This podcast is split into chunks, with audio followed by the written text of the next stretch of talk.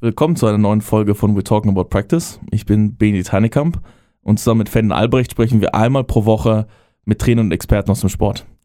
Als Handball- und Athletiktrainer sind wir immer wieder auf der Suche nach neuen Inhalten für, für unsere Mannschaft ähm, und wollen die direkt anwenden. Und heute haben wir ein spezielles Thema. Ferdi, willkommen auch an dich. Willkommen, willkommen. Wie sind deine Schmerzen heute? Äh, ich spüre es ein bisschen von gestern. Hast du ein bisschen gesagt, dass du ein bisschen müde bist heute, ja? Guten, guten Kratzer am Arm, sehr müde. Äh, alles, was dazugehört, wenn man mal ein paar Tage mehr Sport gemacht hat.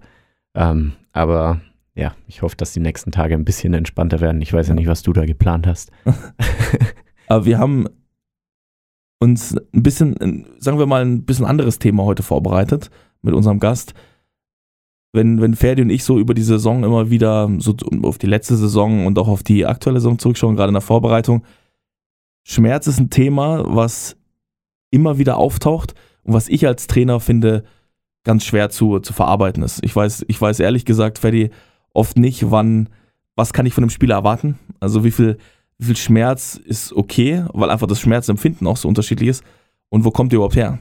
Ist es, ist es chronisch, ist es akut, ist es, ist es was äh, Psychisches, ist es der, der Umstand, wie wir, wie wir trainieren, wie das Spiel läuft, dass die Leute sagen, sie haben Schmerzen.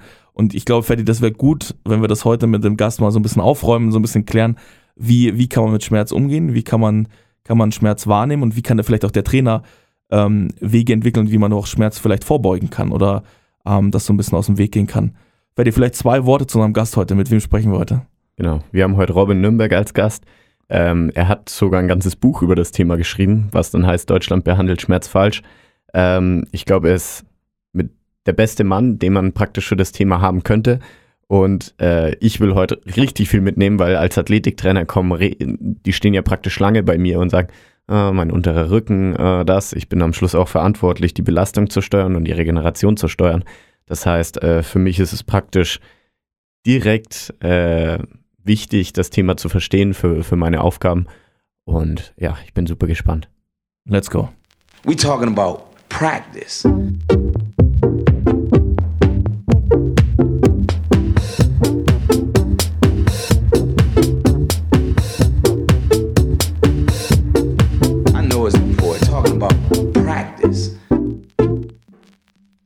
Alright, Robin, holen wir dich mit ins Boot. Schönen guten Tag, hi. Ich freue mich, dass ich dabei sein darf. Hi. Erstmal freue ich mich, dass wir wieder im Studio sein können. Äh, ja. Robin, du bist der erste Gast seit, glaube ich, ich weiß nicht, wie viel, wie viele Monaten der endlich bei uns ist oder bei uns sein kann. Ist immer schön, ähm, die Gäste auch persönlich kennenzulernen und nicht immer nur, nicht nur per, per Videochat wie die letzten Wochen. Ähm, immer zu Beginn unseres Podcasts geben wir unseren Gästen immer einmal die Chance, sich selbst vorzu, vorzustellen in einer Minute. Ähm, für dich haben wir uns keine spezielle Frage heute überlegt, sondern wir würden dir gerne erstmal einen Raum geben zu präsentieren, wie bist du zum Thema Schmerz gekommen, ähm, was ist so dein Werdegang und wie, äh, wie begleitet dich das Thema Schmerz weiter, jetzt gerade in deiner täglichen Arbeit. Verdi, du nimmst die Zeit, gibst ihm Signal. Ja. Wir legen los. 3, 2, 1 und go. Hi, ich bin Robin, bin Schmerzcoach und Physio und habe damals feststellen dürfen, dass ich sehr viel falsch gemacht habe und meinen Patienten wohl eher geschadet habe, als ihnen zu helfen. Und das habe ich durch äh, eigene Recherchen und ähm, viel Literatur äh, festgestellt und habe mir dann zur Aufgabe gemacht, über Instagram und über soziale Netzwerke über die Diskrepanz zwischen Grundlagenforschung und klinischer Praxis aufzuklären. Ich habe darüber auch ein Buch geschrieben und hoffe, dass dieses Buch sehr viele Menschen erreichen wird und ähm, auch Mythen aufklären wird und dazu führen wird, dass letztendlich Schmerz besser verstanden wird und damit auch das Leid, was mit Schmerz einhergeht, reduziert wird. Und ähm, ich hoffe einfach, dass die Leute, die Schmerz bisher falsch verstehen, ähm, sich da auch Gedanken machen, in Zukunft einiges besser machen zu können. Das ist äh, das perfekte Beispiel für meine, meine Catchphrase, die ich sonst immer nutze. Das ist eine Punktlandung. Das sind 58 Sekunden. Ähm, das heißt, du kannst dich damit äh, in die Hall of Fame der, der Ein-Minuten-Speaker einreihen, die das geschafft haben im 3-Sekunden-Bereich. Ähm, das, das passt gut. Was, was mich interessieren würde jetzt, weil du es weil gesagt hast, ist, gab es so einen ganz entscheidenden Moment, wo du gesagt hast, jetzt, jetzt muss ich da mehr lernen? Oder wie, wie war so der, der Entry Point zu dem, zu dem Thema Schmerz? Gab es da irgendwie so, ein, so einen Moment oder war das ein Prozess? Mhm. Es war mehr ein Prozess, als dass es jetzt irgendwie so einen Moment gab, wo ich gemerkt habe, okay, jetzt muss alles anders laufen. Und zwar hat sich ja immer mehr Wissen mit der Zeit angesammelt und immer mehr Erkenntnisse durch Bücher wie zum Beispiel Schmerzen verstehen von Lorimer Mosley und David Butler. Und dort wurde eben eindrücklich gezeigt, dass äh, diese biomechanische Sichtweise auf Schmerz und damit diese angsterzeugenden Narrativen auf Patienten mit Schmerzen einen, einen schlechten Einfluss nehmen können oder auf den Verlauf von Schmerzen schlechten Einfluss nehmen können. Und das war mir unheimlich unangenehm. Ja? Ähm, Beispiel, ich habe immer gesagt, bei Impingement-Sachen oder bei Schulterschmerzen, ja, auf gar keinen Fall über 90 Grad abduzieren. Das ist äh, komplett schädlich, weil dann äh, die äh, Sehnen im Schulterdach mehr eingeklemmt werden und dadurch irgendwann alles aufgerieben ist und dann irgendwann reißt. Ne? Und ähm, wir wissen es einfach mittlerweile definitiv besser, dass es, dass dem nicht so ist und dass wir über 90 Grad bewegen dürfen, auch bei, äh, bei Schulterschmerzen. Ähm, und das Schlimme ist eigentlich dabei, dass äh, Patienten oder Patientinnen dadurch sehr verunsichert werden können und Angst bekommen können. Und wir wissen einfach, dass psychosoziale Faktoren, sowas wie Angst, einfach einen unglaublichen Einfluss haben können auf den Verlauf von Schmerzen und auf die Chronifizierung von Schmerz. Mhm. Ich glaube, eine Sache, auf, auf die viele Leute zurückgreifen, und das ist äh, eine gute Überleitung zum Big Play, das wir die Woche haben, sind Schmerzmittel.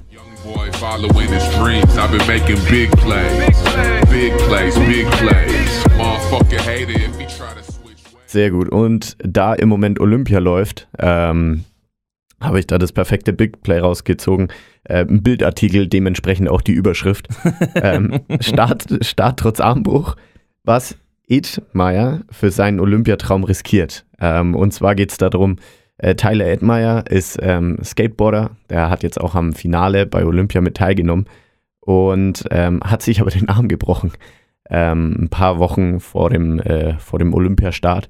Und seine Aussage war praktisch diese: ähm, Ja, der Arm pulsiert, ja, der Arm tut weh, aber ähm, mit Schmerzmitteln kann ich teilnehmen und will unbedingt in, bei Olympia, Olympia dabei sein, will ins Finale. Ich glaube, er hatte sogar Medaillenchancen sich selbst ausgerechnet, bevor äh, der Arm gebrochen war und hat dementsprechend praktisch ähm, alles, alles Mögliche riskiert. Er selbst sagt, ich habe auf jeden Fall Schmerzen, nehme auch ordentlich Schmerzmittel, Ibuprofen gegen die Schmerzen und die Schwellung. Also ähm, haut da ordentlich rein. Ich glaube, wenn man jetzt mal wirklich vom absoluten Profisport weggeht, was, was das ja ist, ist bei Olympia, kenne ich das tatsächlich auch aus dem Amateursport. Ähm, wenn man dann irgendwann mal die 30 geknackt hat und trotzdem noch äh, beim Handball unterwegs ist und äh, die Bänder schon dreimal gerissen waren und die Schulter eigentlich auch nicht mehr so richtig hoch will, ähm, dann kompensiert man das einfach sehr oft mit, mit Schmerzmittel statt wirklichen Maßnahmen. Und da ist, da ist praktisch meine Frage, in welchem Bereich siehst du, würdest du das schlimmer sehen? Im professionellen oder im Amateurbereich, dieser, dieser Einsatz von Schmerzmittel generell? Der Einsatz von Schmerzmittel ist erstmal nicht prinzipiell schlecht. Mhm. Ähm, es kommt da auf die Details an. Also wenn du Schmerzmittel in einem akuten Fall nimmst, wo das in einem Setting ist, wo es durchaus Sinn machen kann und keine Risiken birgt, dann gibt es da gegen nichts zu sagen. Aber wenn Schmerzmittel einfach prinzipiell angewendet werden, wenn irgendwie Schmerz da ist, um dann halt einfach besser zu funktionieren und eine Abhängigkeit entsteht, dann sollte man das definitiv hinterfragen. Und dann kann es im, natürlich im professionellen Bereich äh, sehr problematisch werden, wenn dadurch auch eine Abhängigkeit entsteht äh, mit solchen ähm, Schmerzmitteln. Unabhängig davon sollte man sich bewusst sein, dass natürlich Schmerz auch immer irgendwo ähm, also manchmal seine, seine Berechtigung hat, wenn es um Schaden geht. Das ist sehr, sehr selten so, aber häufig oder manchmal ist dann tatsächlich auch ein Schaden in dem Zusammenhang da mit Schmerz. wenn man das jetzt einfach betäubt mit einem Schmerzmittel, dann kann das auch problematisch werden. Dann kann vielleicht daraus noch mehr äh, Verletzungen entstehen. Ich muss sagen, in meiner Vergangenheit war das präsenter, als ich, als ich immer angenommen habe. Es war so ein, so ein Teil davon in der Mannschaft, äh, in denen ich früher gespielt oder auch trainiert habe gestern mal zwei Jungs, die hatten immer welche dabei und haben die dann halt genommen. Ähm, was mich so ein bisschen aufgerüttelt hat, es gab mal eine spannende Doku von der Sportschau, äh, die so seit dem Jahr, glaube ich, ein bisschen, bisschen konkreter, ein bisschen direkter auf Themen eingehen. Und da ging es um den einfach Schmerzmittelmissbrauch im Amateursport. Und da war ich sehr schockiert von den, von den Zahlen, die dort scheinbar äh, einfach präsent sind. Also auch im Profisport oder sowas, wo scheinbar Ärzte nicht den, nicht den Zugang zu Athleten haben, wo Athleten dann, dann teilweise zwei, drei Schmerztabletten pro Tag nehmen, einfach pro forma mäßig, aber auch im Amateursport. Hast du ähm, dort schon mal irgendwo irgendwie Patienten gehabt, die, die damit zu kämpfen hatten, die das so, so als Generalwaffe eingesetzt haben oder? Ja, ich hatte jetzt nicht unbedingt eine Athletin, aber schon auch eine Sportlerin, die ähm, Volleyball gespielt hat und von klein auf schon Schmerzen hatte leider. Rückenschmerzen, Knieschmerzen, äh, hatte auch mit vielen, mit chronischen Prozessen zu tun und ähm, sie war einfach gewohnt, immer zur Schmerztablette zu greifen, tatsächlich, um zu funktionieren. Und für sie war es auch normal. Für sie war es selbstverständlich, dass sie dann immer den Schmerz betäubt mit Schmerzmitteln. Und das hat natürlich äh, immense Auswirkungen, ja, auch Nebenwirkungen, äh, auch was die Organe anbelangt. Ähm, zudem ist es auch nicht förderlich für einen chronischen Schmerzprozess, weil wenn eine Sensibilisierung da ist und man betäubt einfach mal die, den Schmerz, durch Schmerzmittel und man geht quasi über die Belastungstoleranz der, des Gewebes oder der Nerven immer wieder drüber hinweg, dann kann das natürlich dazu führen, dass ein Schmerz weiterhin chronifiziert. Ich hatte äh, in meiner Zwischenstation, also bevor ich äh, Bamberg Handball gespielt, dann beim Verein dazwischen und jetzt ja in Berlin, äh, hatte ich immer zwei, zwei Kreisläufer, die, die haben einfach vor jedem Spiel einfach nur weil es ein Spiel war und sie auch der Meinung waren, sie können dann besser spielen, haben die sich Ibu 600 reingehauen. Also einmal eine 400 und dann nochmal die zweite halbiert und noch und dann, dann war es immer, ja, ja, Schmerztabletten um Abfahrt. Ähm, das, das ist halt auch ein bisschen kritisch, weil, also ich glaube, bei uns äh, in, der, in der Kabine hat es halt auch keiner hinterfragt. Das war halt dann einfach so, na gut, das, das machen die halt immer. Und schon allein diese Einstellungen von, von Spielern, die die habe ich da auch noch geteilt. So, ja, äh, das, das, das machen die halt einfach. Zeigt ja schon irgendwie, dass die, die Sensibilisierung gegenüber dem Thema vielleicht gar nicht mal so da ist. Dann auch in den, äh, vor allen Dingen in den Bereichen, wo man jetzt nicht im, im Profisport unterwegs ist. Findest du, so eine Story sollte geteilt werden? Dass ein Athlet sich draußen hinstellt und sagt, jetzt nimm da teil und es ist ja so ein bisschen dieses Krieger- dieses Kriegerbild, was jetzt damit auch so ein bisschen gezeigt wird, er nimmt trotzdem teil, obwohl er mhm. Schmerzen hat. Ja. Äh, findest du das gut, dass, dass, dass er teilt, dass er da Schmerzmittel nimmt und, und dann sozusagen damit ermöglicht, am Wettkampf teilzunehmen? Also, solange das nicht zur Gewohnheit wird und das regelmäßig passiert und das in diesem Kontext jetzt mal von Olympia so verwendet wird, ist das diskutabel und vielleicht auch noch vertretbar. Aber wenn wie er schon gesagt hatte, das einfach ein Ritual wird, was man vorm Spiel macht, dann ist das mehr als ungesund. Wirklich. Also nicht nur für die Organe, jetzt mal durch Nebenwirkungen und so weiter, sondern halt auch für die Einstellung und den Umgang mit Schmerz. Ich meine, damit, damit, trainiert man sich ja schon ab, dass man auf Schmerz hören sollte in gewisser Hinsicht. Mhm. Ja, und darauf eingehen sollte. Und das kann echt nicht gesund sein. Vielleicht als, letzte, als letzter Ratgeber vielleicht, wenn wir sagen, okay, es ist ein scheinbar präsentes Thema in vielen, in vielen Teams, mit vielen Athleten, was sollte ein Trainer tun, wenn er sieht, dass, dass das Ganze zu einem Ritual wird oder sehr, sehr häufig eingesetzt wird? Was wäre der richtige Schritt deiner Meinung nach?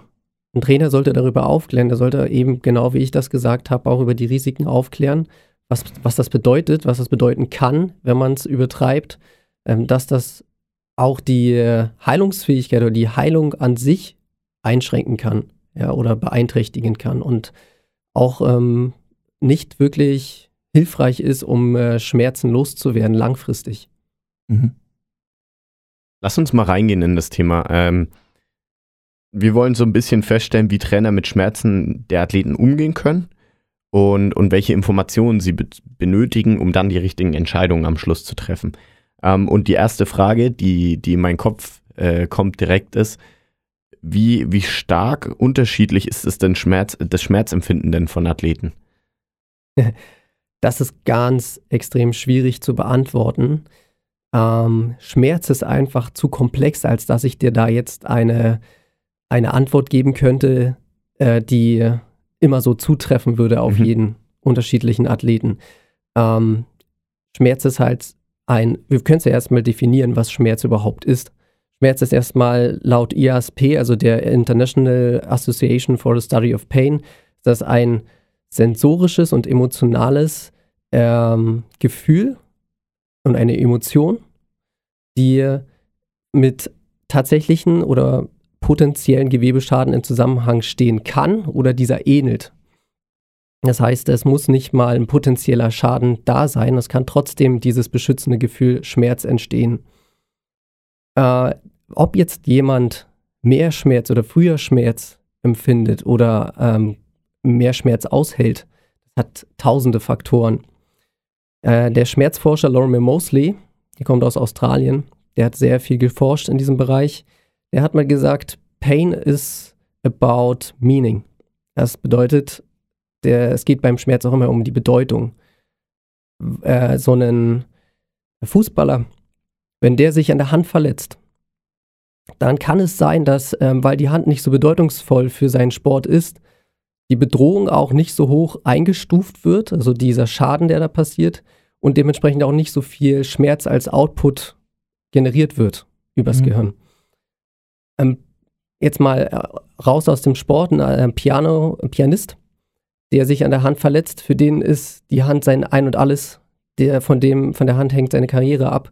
Wenn der sich da verletzt, kann es sein, dass er einen sehr starken Schmerz empfindet, weil das einfach eine, eine Existenzbedrohung ist für ihn und damit eben sehr viel äh, beschützender Output wie Schmerz produziert wird vom Gehirn.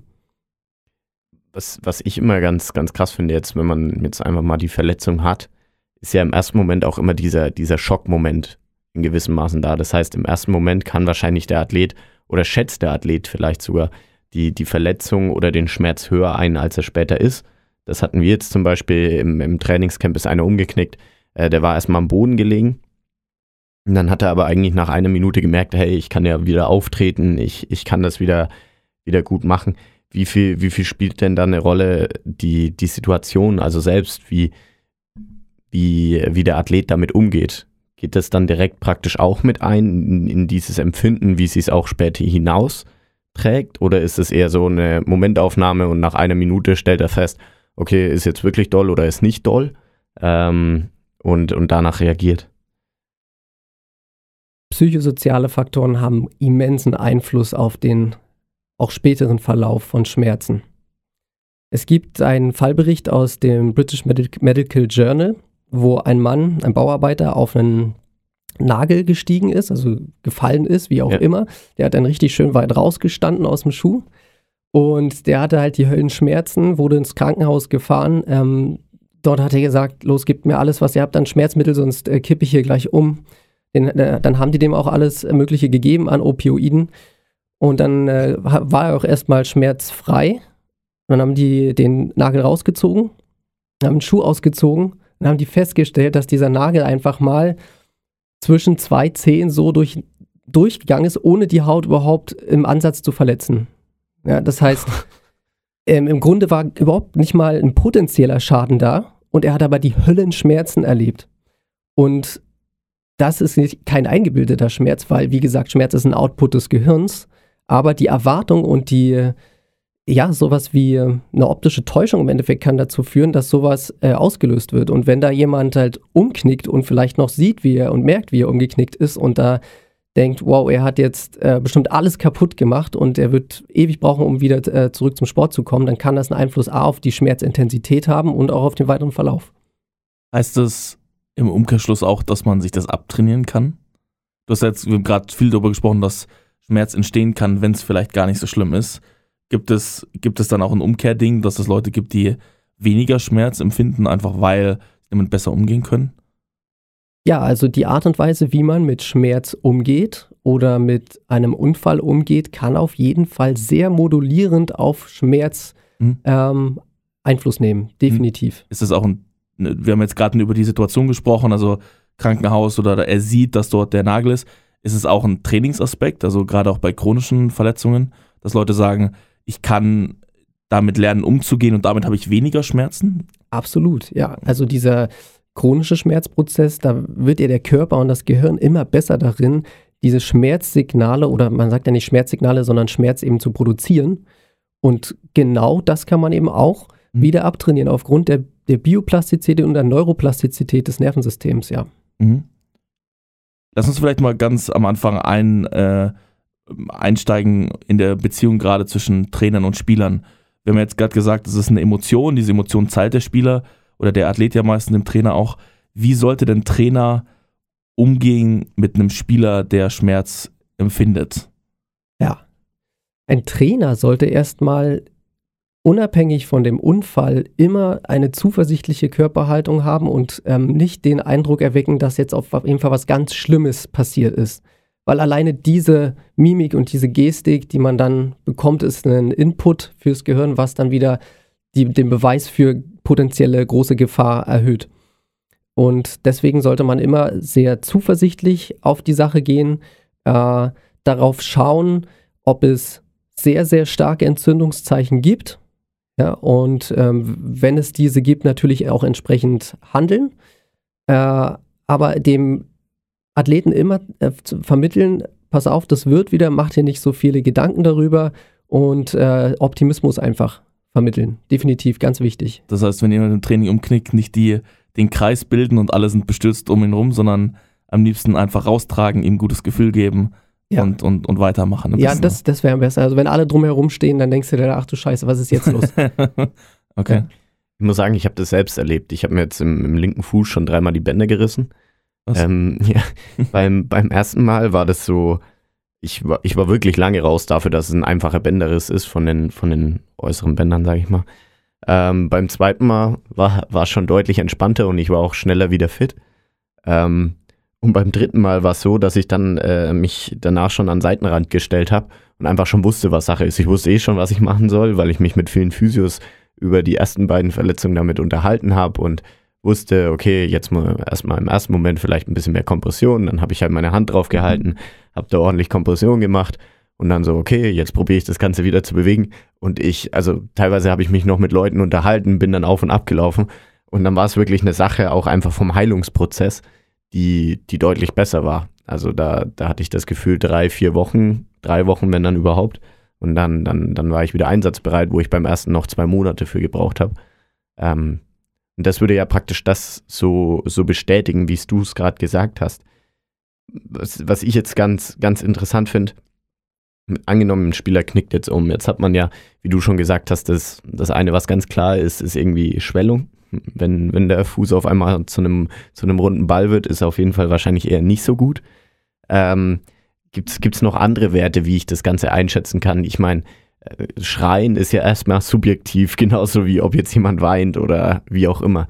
Äh, woran kann ich das denn, denn festmachen oder wie, wie kann ich mir Werte rausnehmen, die ich als Trainer einfach aufnehmen kann, um zu reagieren?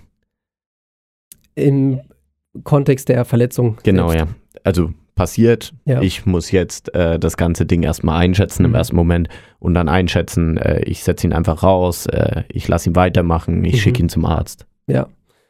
Ja, es gibt verschiedene körperliche Untersuchungen, die du auch machen kannst. Also erstmal hast du richtig gesagt, die Schwellung ist entscheidend. Mhm. Wenn da ein dickes Ei entsteht, weißt du schon mal, okay, Entzündungszeichen, da ist wohl Gewebeschaden irgendwo relevant.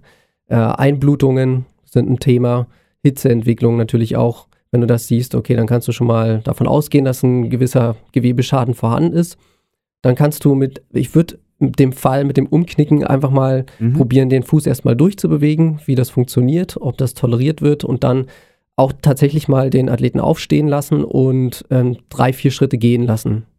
Wenn er die gerade so irgendwie humpeln kann und belasten kann, dann ist es eigentlich ein gutes Zeichen dafür, dass äh, keine und nicht unbedingt eine Fraktur vorliegt. Mhm. Ja, das ist schon mal. Und es gibt ja auch wieder Vertrauen. Wenn er gleich nach der Verletzung mal ein paar Schritte läuft und es belastet und es nicht wie ein rohes Ei behandelt wird, dann ist das auch schon wieder psychologisch von Vorteil. Mhm. Wir haben ja jetzt gerade äh, über die ähm, Behandlung von Verletzungen gesprochen. Äh, Schmerz war gar kein Thema. Macht es überhaupt Sinn, den Schmerz einschätzen zu lassen und das irgendwie in, als, als ein Mittel zu, äh, zur Bewertung zu benutzen oder ist das, ist das nicht sinnvoll? Äh, man kann das mit einfließen lassen, den Schmerz. Ne? Wenn, äh, man kann, ich würde das immer äh, validieren oder abfragen. Der Selbstbericht ist ja das einzig Valide, was wir haben und selbst das ist nicht ohne Probleme.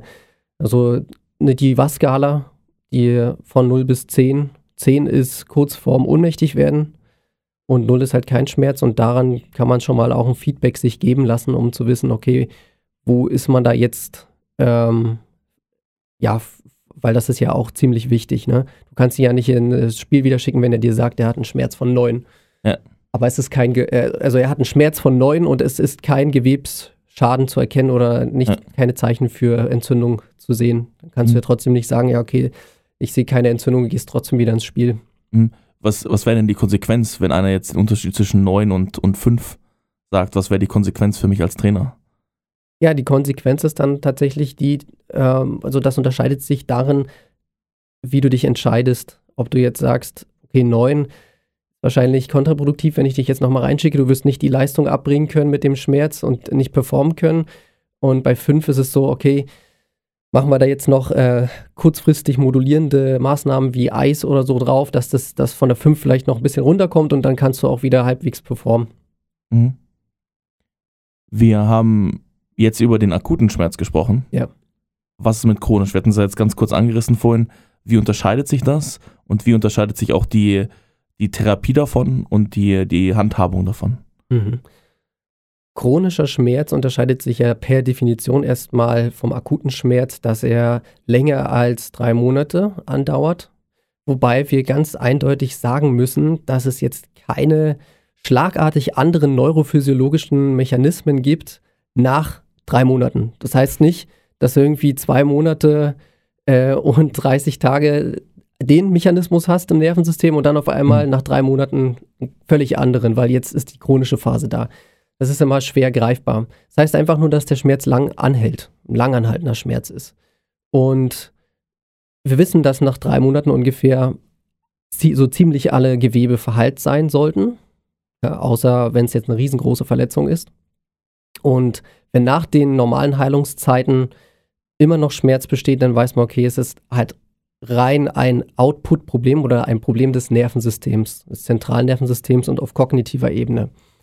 Und da müssen wir dann ganz klar den äh, Athleten als Trainer darauf sensibilisieren, dass er weiß, es hat nichts mit Schaden zu tun, es hat auch nichts mit potenziellen Schaden zu tun, wenn er Schmerz empfindet, sondern eben mit einer Sensibilität des Nervensystems.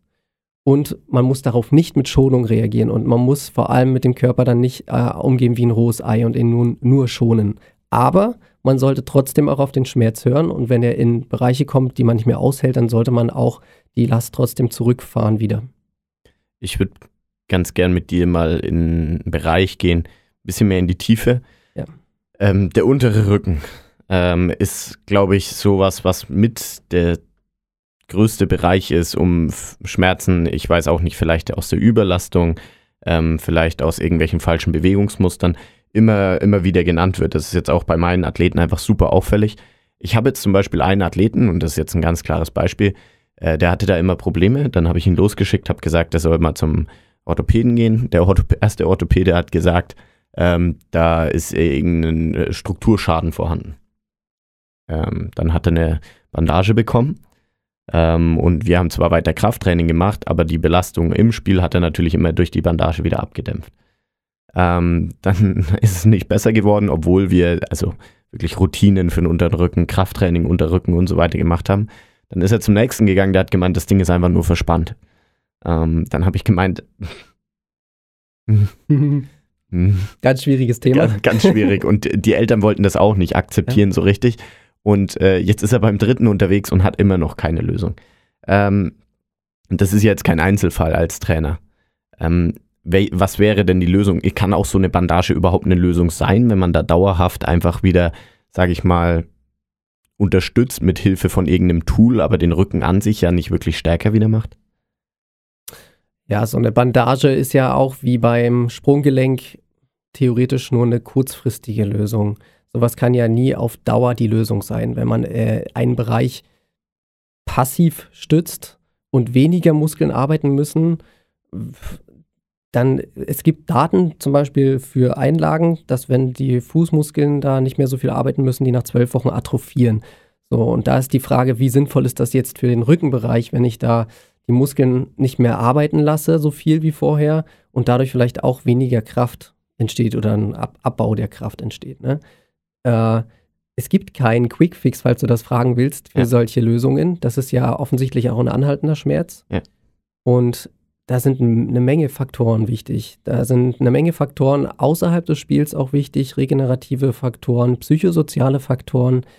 Aber ja, äh, Belastungssteuerung ist auch ein Thema, was wichtig sein kann. Ja, aber es ist nicht so einfach, dass man sagen könnte, ja ganz klar, das, du machst das und das Mhm. und dann geht's wieder. Wie, wieso ist es denn so oder ist es vielleicht einfach nur Empfinden von mir, dass es oftmals solche Teile sind wie der, wie der untere Rücken, die dann relativ schnell schlapp machen oder immer wieder die Belastung hoch ist oder Schmerzen da drauf sind? Das kann ich dir unmöglich beantworten. Da gibt es so viele äh, multifaktorielle Gründe für, warum eigentlich immer wieder der untere Rücken, Hm? ich könnte dir tausend Erklärungsmodelle oder Ja. biomechanisch plausibel klingende Erklärungsmodelle dafür liefern, aber Plausibilität ist kein Hinweis auf Wahrheit. Das äh, ist mit Schmerz im unteren Rücken, weiß man heutzutage, da sind eigentlich psychosoziale Faktoren wesentlich dominanter für den Verlauf und da hast du eigentlich schon sorry, wenn ich das so sage, den Fehler gemacht, ihn zum Orthopäden zu schicken. Okay. Weil bei Rückenschmerzen ist es so, wenn es keinen Hinweis gibt auf eine neurologische Schädigung oder neurologische Zeichen, ähm, dann sollte man eigentlich erstmal keinen keinen Arztbesuch machen und nicht vor allem zum Orthopäden gehen, der ein MRT macht oder so, weil da wirst du immer einen Schaden finden. Okay. Sehr häufig, kommt bei ganz vielen Menschen vor, ohne dass sie Schmerzen haben.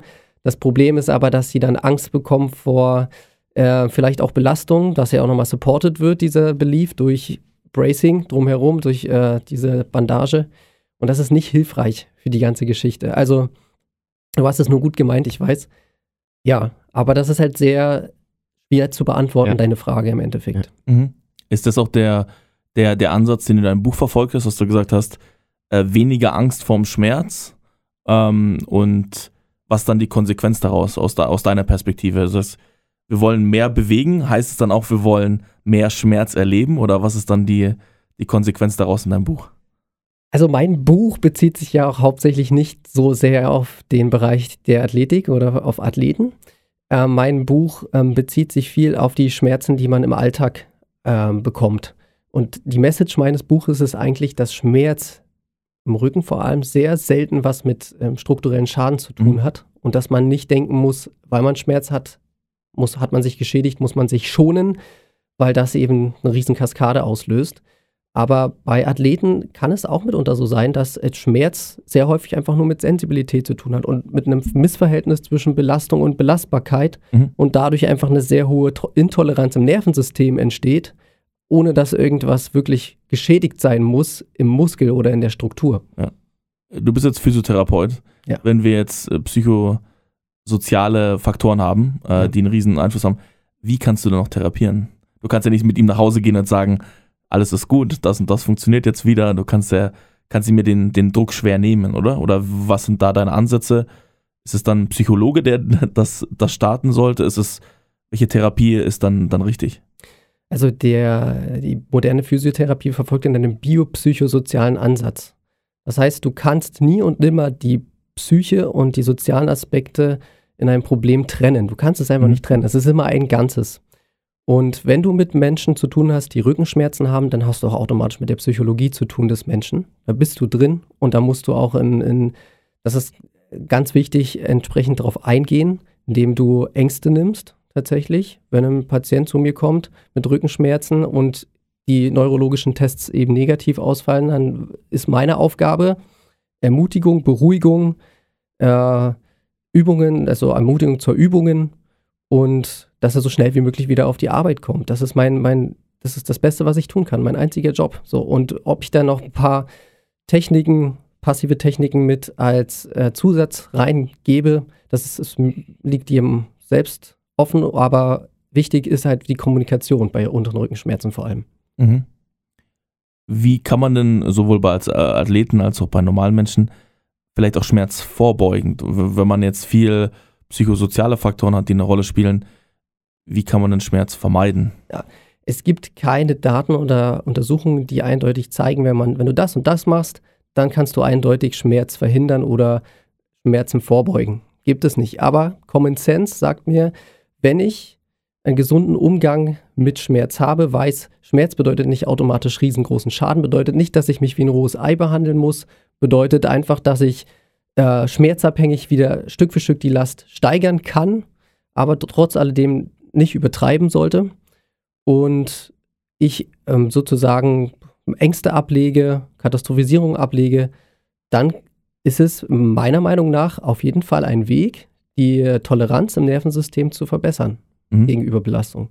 Alles, was du bis jetzt gesagt hast, war ja sehr mehr so ein Status, den man erreichen will. Man will ähm, Schmerz anders wahrnehmen. Wie mhm. komme ich da jetzt hin, ganz praktisch? Was sind vielleicht denn so Routinen, die ich mir in meinen in meinen äh, Alltag einbauen kann, die mich da näher hinbringen? Weil das wird ja nicht so sein, ich sage jetzt, Schmerz ist was Normales, Schmerz ist gut, das wird ja mein Problem, also das wird für die meisten, für die meisten wahrscheinlich nicht gelingen. Was sind denn vielleicht Routinen und Maßnahmen, mit denen man anfangen kann, um da näher hinzukommen? Ja, ich denke, Athleten werden das sowieso schon machen. Bei Laien ist es viel hilfreicher, weil Laien oder was heißt Laien, Nicht-Athleten bewegen sich ja im Alltag häufig nicht so umfangreich wie Athleten. Und wenn man viel Bewegungsinput reinbringt ins System, dann lernt das Nervensystem damit gesund umzugehen. Und das wäre schon mal ein erster Step, viel Bewegungsinput reinbringen, sodass das Nervensystem auf jeden Fall weiß, hey, ich kenne die Bewegung, ich kenne die Bewegung, die bekomme ich jeden Tag ich weiß, das ist safe, ich weiß, das ist in Ordnung und das toleriere ich. Mhm. Wenn man dann aber Bewegungsmuster macht, die man lange Zeit nicht gemacht hat und dann macht man sie wieder in einer ziemlich hohen Intensität, dann kann das Nervensystem da sehr überempfindlich drauf reagieren. Und dementsprechend wäre halt eben der, der Tipp, sehr viele äh, Bewegungen machen, äh, die Variabilität reinbringen ins System und Bewegungsinput reinbringen. Mhm wäre dein Thema vielleicht jetzt, äh, vielleicht als Ergänzung noch. Welche Rolle spielt Krafttraining? Athletiktraining, Krafttraining? Ja, äh, bei, bei mir ist es so, ich habe äh, für mich selbst ähm, in sehr, sehr subjektiven Beobachtung äh, die Erfahrung gemacht, wenn ich Leute, die irgendwelche Probleme haben oder Schmerzen, in ein kontrolliertes Umfeld bringe, egal ob das jetzt dann selbst beim Handball ist oder beim Krafttraining, ähm, und die einfach wieder Bewegung machen lasse, ähm, und sie sich vielleicht auch ein bisschen verbessern und steigern können, dass, dass das eher positiv, äh, positive Aus Auswirkungen hat. Wie erklärst du dir das? Dass die, haben sie dann einfach ein besseres Gefühl und es kommt wieder über das Gefühl oder ist es wirklich strukturell, dass man sagt, man, die Leute haben wieder eine höhere Belastbarkeit? Beides. Du hast einerseits die physische Belastbarkeit, mhm. die da ist, also im Gewebe, der Muskulatur, der Faszien und so weiter. Und wir wissen ja auch, dass sich alles Mögliche anpassen kann und belastbarer werden kann. Sogar die Bandscheiben können das. Ähm, und dann hast du natürlich den, den Kontext, wie du gesagt hast. Ja, deswegen ist äh, für mich, wenn ich als Physiotherapeut in einem KG-Raum einen Athlet trainiere, das ist nur die halbe Miete. Nur weil der gut irgendwelche äh, Testbatterien machen kann in meiner Krankengymnastikpraxis, heißt es das nicht, dass der auch auf dem Spielfeld wieder top funktioniert. Der braucht halt den Kontext, der braucht dieses ganze Drumherum, ja. Der braucht, dass da Spieler äh, von der Seite kommen, ihn tackeln, der braucht die Geräusche, der braucht einfach das Feeling, der braucht einfach genau diese Situation, damit er auch darin besser wird. Und da ist aber auch die Schwierigkeit der Umsetzbarkeit von, äh, weiß ich nicht, der Praxis. Wenn du jetzt sagst, der macht auf dem Eric's Pad, kann der übel geile Gleichgewichtsübungen machen, kann dabei Bälle äh, jonglieren und so weiter, dann heißt es noch lange nicht, dass der irgendwie auch mega geile Koordination und Gleichgewicht auf dem Spielfeld selbst hat. Da ist die Übertragbarkeit eben schwierig. Deswegen, wie du schon sagst, der braucht auf jeden Fall das Umfeld, der braucht das, den Kontext, damit er auch genau dort wieder sich anpasst und besser wird. Jetzt würde ich noch mal kurz ein bisschen abdriften. Wir haben beim THW Kiel im Handball ähm, in der letzten Saison ganz viele Wunderheilungen gehabt. Äh, Spieler, die sich wirklich stärker verletzt haben, in zwei Wochen wieder bereit waren. Wir haben in der NBA-Saison Joel Embiid gehabt von den Philadelphia 76ers, der sich den Menis Meniskus verletzt hat und äh, nach äh, zwei Spielen Playoff-Pause wieder gespielt hat, ähm, obwohl er offensichtlich, und das hat man auf dem Feld gesehen, Schmerzen hatte. Wie schädlich kann es sein, wirklich dann in so einen Schmerz reinzuspielen, was dann ein super unkontrolliertes Umfeld ist? Und wie, wie beeinflusst der Schmerz denn überhaupt die Leistung? Ist er, hat er überhaupt noch die Möglichkeit, 100% äh, zu geben, wenn er die ganze Zeit irgendein Empfinden hat beim Spielen. Der normale Verstand würde sagen, dass, die, äh, dass der Schmerz auf jeden Fall einen hemmenden Einfluss nimmt auf die Motorik oder auf den Output, auf das Kraftoutput mhm. und die ähm, ja, Agilität auch und alles. Ähm, ob das dann in dem Falle, in dem Kontext des Spiels auch so zutrifft, weiß man nicht. Das ist jetzt bloß unsere logische Annahme und unser logischer Schluss. Aber ich würde natürlich sagen, solange da extremer Schmerz da ist, wird das immer performance-hemmend sein. Auf jeden Fall. Und ist es auch so, dass man den Spieler dann in ein richtiges Risiko packt, weil vielleicht das andere, andere Bein einfach überkompensiert und er vielleicht bestimmte Bewegungsmuster einfach nur anpasst, um den Schmerz zu umgehen? Ist das, ist das ein automatischer, sage ich mal, Instinkt, dann einfach das Bein weniger zu belasten?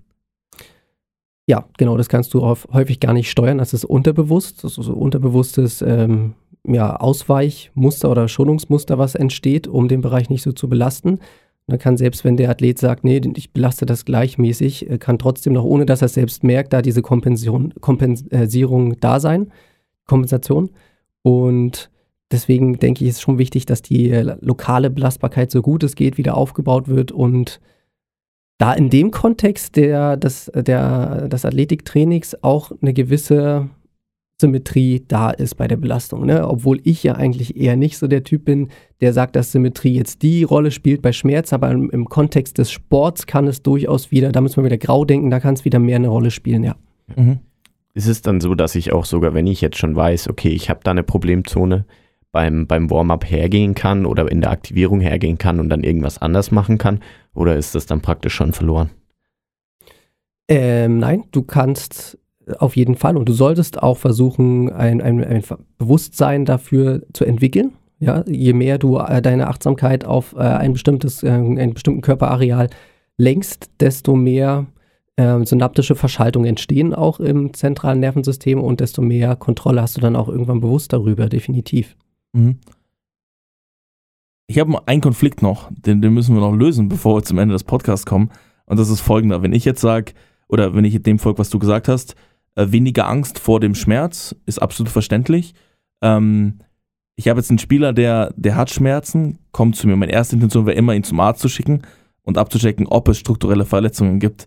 Das ist ja ein bisschen contradictory zu dem, was du äh, gerade gesagt hast was soll ich denn jetzt tun? Ich kann ja, also mit der, mit der, ich kann ja nicht beurteilen, ob es dort einen strukturellen Schaden gibt oder das ist vielleicht nicht mein Job. Also vielleicht müsste ich das können, aber das kann ich jetzt gerade im Moment nicht. Deswegen wäre meine Frage, was soll ich jetzt tun? Soll ich jetzt das Risiko einnehmen und sagen, er hat Schmerzen, dann gut, in Ordnung, ich gebe ihm ein gutes Gefühl und hoffe, es wird, aber ich habe keine Klarheit. Was wäre dein, was wäre dein goldener Weg irgendwie? Weil ich habe ja auch nicht ewig Zeit. Ich kann ja nicht sagen, wir schauen jetzt mal die nächsten zwei Monate, was passiert. Die Zeit die Zeit haben wir vielleicht nicht. Was, was wäre jetzt praktisch deine Handlungsanweisung? Ja, wichtig für dich als Trainer wäre, dass du schaust, ob es Hinweise auf äh, ernsthaft entzündliche Prozesse gibt. Und das wäre in dem Fall, wie vorhin schon angesprochen, Schwellung, äh, vielleicht auch Rötung, Hitzeentwicklung oder Einblutungen. Mhm. Wenn du das alles streichen kannst und keins davon zutrifft, dann weißt du sehr unwahrscheinlich, dass es hier mit einem strukturellen Schaden zu tun hat. Mhm. Und sehr wahrscheinlich, dass es eher mit einer Sensibilität des Nervensystems zu tun hat. Und äh, du jetzt einfach mal schauen solltest, ihm Zeit geben solltest, 24 Stunden nach dem Vorfall mal schauen solltest, wie sich entwickelt. Und wenn du mhm. merkst, nach 24 Stunden, na, das nimmt entweder so eine, dämpft der Schmerz sich selbst so ein bisschen und es nimmt dann wieder ab, dann weißt du, ja, okay, war wahrscheinlich nur eine Sensibilität eher im mhm. Nervensystem und du kannst dann schmerzadaptiert wieder versuchen aufzutrainieren. Was vielleicht auch nicht so clever wäre, wenn er nach 24 Stunden weniger Schmerz hast und du sagst, okay, jetzt gehst du mit 100% genauso wieder rein, weil das könnte wieder die Sensibilität triggern. Du könntest sagen, okay, wenn das jetzt so krass war, dann gehen wir mal mit ein bisschen weniger wieder rein, damit wir nicht den Schmerz wieder triggern. Aber solange, sobald du Entzündungszeichen feststellst, wie beispielsweise Schwellung, äh, Rötung und so weiter, Hitzeentwicklung, dann äh, kann man schon mal sagen, okay, geh mal zum Arzt, das, lass das mal abchecken. Mhm. Bei einem Bänderriss ist es ja häufig so, das äh, kannst du vollständig konservativ behandeln, ist klar. Bei einer Fraktur äh, weiß man, ähm, das muss der Arzt dann entscheiden, je nachdem, was es für eine Fraktur ist. Ne? Aber wichtig ist auch immer der Keypoint bei einer Verletzung. Nicht wie ein rohes Ei behandeln. Der kann schmerzadaptiv auch schon ein paar Übungen machen und darf auch belasten. Mhm. Der darf theoretisch, dürfen Athleten bei mir schon ein paar Stunden nach der Verletzung wieder ein paar Übungen machen im Stehen, Squats oder so. Nicht um die Kraft aufzubauen mhm. oder einen Stoffwechsel anzuregen. Das passiert sowieso einfach, um wieder Vertrauen aufzubauen, gleich am Anfang. Mhm. Das heißt, als Konsequenz für mich würde jetzt entstehen, wenn sich einer verletzt, dann müsste ich jetzt anfangen, ähm, oder es wäre hilfreich, und es ist die Frage, ob das dann Sinn machen würde, so eine Art Schmerztagebuch zu führen. Man fragt sozusagen immer in so, weiß nicht, zwölf Stunden Rhythmen ab, äh, wie entwickelt sich der Schmerz? Ist das positiv? Weil man würde sich ja als Athlet jetzt wieder mehr mit dem Schmerz beschäftigen. Ist das was Positives oder was Negatives? Wenn ich mir immer vor Augen führe, ich habe Schmerzen, ich habe Schmerzen, ich habe Schmerzen, ist das gut, weil ich dann verstehe, okay, da ist Schmerz und das äh, kann ich besser einschätzen und ich lerne es besser einzuschätzen oder ist es eine Sache, die eher was Negatives triggert? Was sind so deine Erfahrungen damit? Äh, es kommt darauf an, wie sich der Schmerz verhält im Laufe der Zeit. Wenn mhm. du merkst, du triggerst den Schmerz an der nächsten Trainingseinheit wieder, dann äh, ist wahrscheinlich die Nerventoleranz oder die nervliche Toleranz noch nicht so da für diese Belastung. Da müssten da irgendwo Stellschrauben gedreht werden, entweder bei der Belastung oder bei regenerativen Aspekten, damit eben wieder mehr Belastbarkeit entsteht auf Nervenebene. Ähm, für dich ist halt ganz wichtig mitzunehmen, dass du auf Entzündungszeichen achtest. Gibt es Hinweise für, eine, für einen Strukturschaden, ihn mal laufen lässt, gehen lässt und ähm, wenn es geht, dann eben beruhigst und dann vielleicht sogar erstmal nach 24 Stunden schaust, wie, wie der Schmerz sich entwickelt mhm. hat. Mhm. Muss jetzt nicht zwölf Stunden unbedingt sein immer. Mhm. mhm. Die letzte Frage dazu, das waren jetzt sehr, sehr akute Verletzungen. Jemand verletzt sich akut, was ist denn mit so Disbalancen? Da hätte ich ja jetzt keine Schwellung, keine, keine Einblutung. Solche Geschichten wären ja, wenn es noch nicht sehr, sehr akut ist, nicht zu sehen. Ähm, ist dann die einfach die recurring Schmerzgeschichte entscheidend. Immer wenn er das tut, dann hat er Schmerz. Und wenn ich das dann dreimal beobachte, dann, dann weiß ich, dass es dort vielleicht durchaus auch äh, physiologische Aspekte gibt oder wie? Das musst du nochmal ausführen mit der Disbalance, wie du mhm. das meinst. Ähm, Beispiel Handballer werfen viel, damit hat man einfach eine, eine Disbalance oder Rotatorenmanschette, die vielleicht zu wenig ausgeprägt ist. Man hat vielleicht Leute, die im Kraftraum sehr ungleichmäßig trainieren äh, und dann gewisse Schmerzpunkte haben bei manchen Bewegungen zum Beispiel. Das wäre also ein Aspekt, den wir viel haben, wo dann, sagen wir mal, Athleten, ähm, Athleten immer ganz spezifische Punkte, irgendwie Knie, Schulter, irgendwie dort immer, immer wieder Probleme haben, dass man relativ gut lösen kann, indem man halt vielleicht Krafttraining macht oder sowas. Aber da hätte ich jetzt einen Fall, der von dir nicht ganz abgedeckt war bis jetzt, wo man sagt, da gibt es keine akute Sache, es ist aber vielleicht durchaus auch äh, äh, physiologisch, wäre dann die Recurrence, also die wiederkehrende, der wiederkehrende Schmerzpunkt der Indikator dafür, dass es vielleicht was strukturelles sein kann oder wie siehst du das? Nein, das wäre kein Indikator dafür. Und jetzt bringe ich mal einen ganz interessanten Gedanken an. Mhm.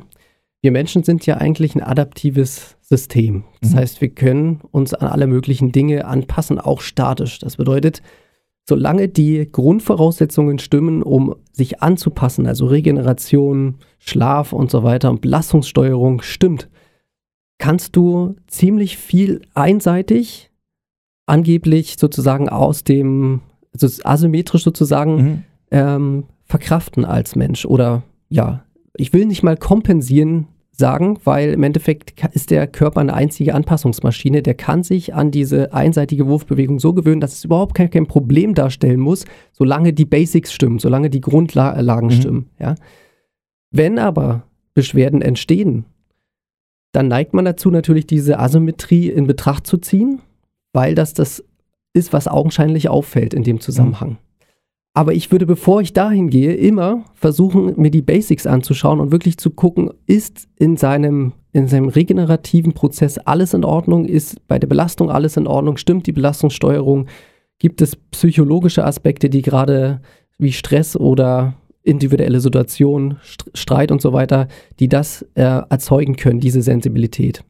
Das würde ich mir erst angucken und dann würde ich wirklich an Sachen wie As Asymmetrien arbeiten. Mhm. Weil, weil wir einfach wissen, dass sowas viel, viel mehr Einfluss haben kann und dass eigentlich so eine Sache wie einseitige Belastung super äh, angepasst werden sollte vom Körper. Okay, das ist erstmal ein interessanter Aspekt. Verlangt erstmal viel Mut des, des Trainers auch, also viel Vertrauen auch in die äh, in den Athleten selber, aber ähm, ist auf jeden Fall erstmal ein sehr, sehr interessanter Aspekt. Zum Ende des Podcasts, wir haben jetzt noch ein Fragen, äh, Fragenkarussell, ähm, wo wir einfach schnell ähm, durchlaufen wollen. Das heißt, kurze, prägnante Antworten. Ja? Ist nicht immer möglich, aber wir versuchen es. Ja. Wäre die erste Frage. Genau, die erste Frage habe ich äh, in einem Instagram-Post von dir tatsächlich gesehen. Und zwar, kann eine schlechte Haltung für Rückenschmerzen verantwortlich sein? Es gibt per se keine schlechte Haltung. Das ist das Problem an der Frage. es gibt nur einen Mangel an abwechslungsreicher Bewegung. Das können wir festhalten. Aber per se schlechte Haltung gibt es nicht. Okay. Ben? Verkürzen Muskeln oder Faszien, äh, können, also können sich Muskeln verkürzen durch äh, Faszien, äh, äh, Quatsch, durch Sport. Ja, Muskeln äh, verkürzen durch Sport akut, ist klar, bei der Konzentrik, aber chronisch langfristig nicht, wenn du nicht bettlägerisch, wenn du bettlägerisch bist und irgendwie mhm. über mehrere Monate in ein und derselben Position verharrst. Mhm. Sehr gut. Du hast ein Instagram-Reel hochgeladen ähm, mit einem Meme im Hintergrund, ja. ähm, wo, wo, praktisch bei einer Dokumentation drauf stand, Rückenfaszien gelöst. Ähm, du hast dann nur ein paar Wut-Smileys drunter gemacht. Was war der Hintergrund? Der Hintergrund war der, dass man das häufig in der Praxis erlebt, dass in der Dokumentation einfach dasteht, bei Rückenschmerzen Rückenfaszie gelöst und das so dermaßen die Komplexität von Rückenschmerzen ignoriert und den Mensch als Ganzes mit, seiner, mit seinen biopsychosozialen Aspekten einfach auch ignoriert und deswegen regt es mich einfach auf. Ich sehe schon, das hat einen Punkt getroffen. äh, sind äh, Crunches schädlich für den Rücken? Nein, sind sie nicht. Der Körper ist ein anpassungsfähiges Ökosystem und wenn diese richtig gesteuert werden mit Trainingssteuerung, dann kann er sich daran anpassen und das ist super gut für den Körper. Mhm. Ich würde heute mal was wagen. Das ist jetzt nicht abgesprochen, aber ich würde es gerne wagen, einfach weil ich glaube, bei so einem Thema es ganz, ganz wichtig ist. Du hast ja gesagt, du hast dich äh, fast zwei Jahre beschäftigt mit Recherche, mit, mit dem Thema Schmerz, bevor du, bevor du das Buch abgeschlossen hast. Ich bin mir sicher, dass du dir in dem Laufe dieser Zeit auch viel Meinungen oder die konträr dazu sind, ange, angeschaut hast. Und ähm, was glaubst du, muss weiter erforscht werden? Was muss, glaubst du, weiter beobachtet werden äh, bei dem Thema Schmerz? Was ist vielleicht in deinem Ansatz noch ungeklärt? Oder was sind vielleicht noch so, so Bereiche, die man noch näher betrachten muss, um Schmerz besser verstehen zu können? Ja. Wie vorhin schon erwähnt, interessante Bereiche sind Risikofaktoren. Also was sind eindeutige Risikofaktoren für das Entstehen von Schmerz im expliziten Beispiel Rückenschmerz? Das wissen wir bis heute noch nicht sicher. Mhm. Ja, und wie kann man Schmerz zuverlässig vorbeugen? Dafür gibt es auch keine Daten, keine mhm. belastbaren. Dafür gibt es bisher nur Common, Common Sense und ähm, Plausibilität. Mhm. Alright. Letzte Frage für uns. Ferdi, möchtest du das machen heute? Nee, du darfst. Ich darf, okay. Äh, wir, wir stellen immer eine Frage am Ende, ähm, einfach weil wir glauben, Sport ist, ist Leidenschaft, ist auch irgendwo Traum. Was ist dein größter sportlicher Traum als Trainer, als Athlet selber? Was ist dein größter sportlicher Traum? Also äh, du wirst von mir jetzt nichts hören, wie ich möchte so und so viel Kilo zunehmen oder ich möchte auf der Bühne stehen. Eine schöne Bodybuilding-Show hat noch niemandem genau. geschadet. Hat doch noch niemand gesagt, da bist du der Erste, ja. Okay. Aber mein großes gesundheitliches Ziel auf jeden Fall ähm, ist, dass ich so agil und so fit bis ins hohe Alter bleibe und auch als alter Mann immer noch Krafttraining mache, Gewichte stemme, Grundübungen mache und am besten auch schwer Grundübungen mache. Das ist mein Ziel auf jeden Fall. Was wäre dein größter äh, Traum, wenn es darum geht zum Thema Schmerz in der generellen Sportwelt? Was wäre dein größter Traum in 10, 20 Jahren? Wie sollte man über Schmerz denken? Mein größter Traum in Bezug auf Schmerz wäre, dass man Schmerz besser versteht, dass man versteht, dass Schmerz nicht immer automatisch ähm, bedeutet, dass man sich geschadet hat und dass man den Körper wie ein rohes Ei behandeln sollte und dass äh, diese angstvermeidenden Falschaussagen einfach von der Bildfläche verschwinden in Zukunft. Mhm. Robin, wenn jetzt jemand den Podcast gehört hat und der Meinung ist, er will noch weiter mit dir in Kontakt treten, ihn interessiert das Thema super, er hat vielleicht noch eine Frage, wie kann er dich erreichen? Ihr könnt mich gerne über Instagram erreichen, da heiße ich Critical Physio oder Robin Nürnberg. Äh, ihr könnt mein Buch, was ich geschrieben habe, Deutschland behandelt Schmerzen falsch, auch auf meinem Instagram-Kanal über die Bio erwerben. Und da könnt ihr das auch als E-Book ganz easy runterladen. Gibt zwei Versionen. Und Darüber hinaus biete ich auch Schmerzcoaching an. Also wenn jemand jetzt sagt, er hat viel probiert und möchte jetzt einfach mal individuell betreut werden, kann er sich gerne bei mir melden und dann individuell einen Plan mit mir starten. Hört sich gut an. Vielen, vielen Dank, dass du die Zeit genommen hast. Vielen, vielen war, Dank. Äh, war auf jeden Fall sehr, sehr interessant heute. Ähm, ich wünsche dir erstmal ein schönes Wochenende. Heute ist Freitag. Danke, Erstmal danke. Viel, viel Erfolg. Ähm, ich habe auf jeden Fall mitgenommen, dass du da auf so einer, auf so einer Mission bist, das so ein bisschen umzukrempeln. Das, das finde ich immer gut. Ähm, da wünsche ich dir viel Erfolg mit. Ähm, Ferdi, von dir noch was? Nichts mehr. Alles klar. Vielen Dank. Hat mir sehr viel Spaß gemacht. Haut rein. Ciao. Ciao, ciao. Ciao. Ihr habt gerade die neueste Folge von We Talking About Practice gehört. Wenn ihr weitere Informationen zu unserem Gast sucht, hilft ein Blick in die Shownotes. Dort findet ihr alle wichtigen Links und Kontaktinformationen. Ebenso freuen wir uns über eure Wünsche und Anregungen. Schickt uns euer Feedback unter podcast.blindside.pro oder Blindside App auf Instagram. Wir hoffen, es hat euch gefallen. Bis zur nächsten Episode bei We're Talking About Practice Euer Ferdi. und Ben.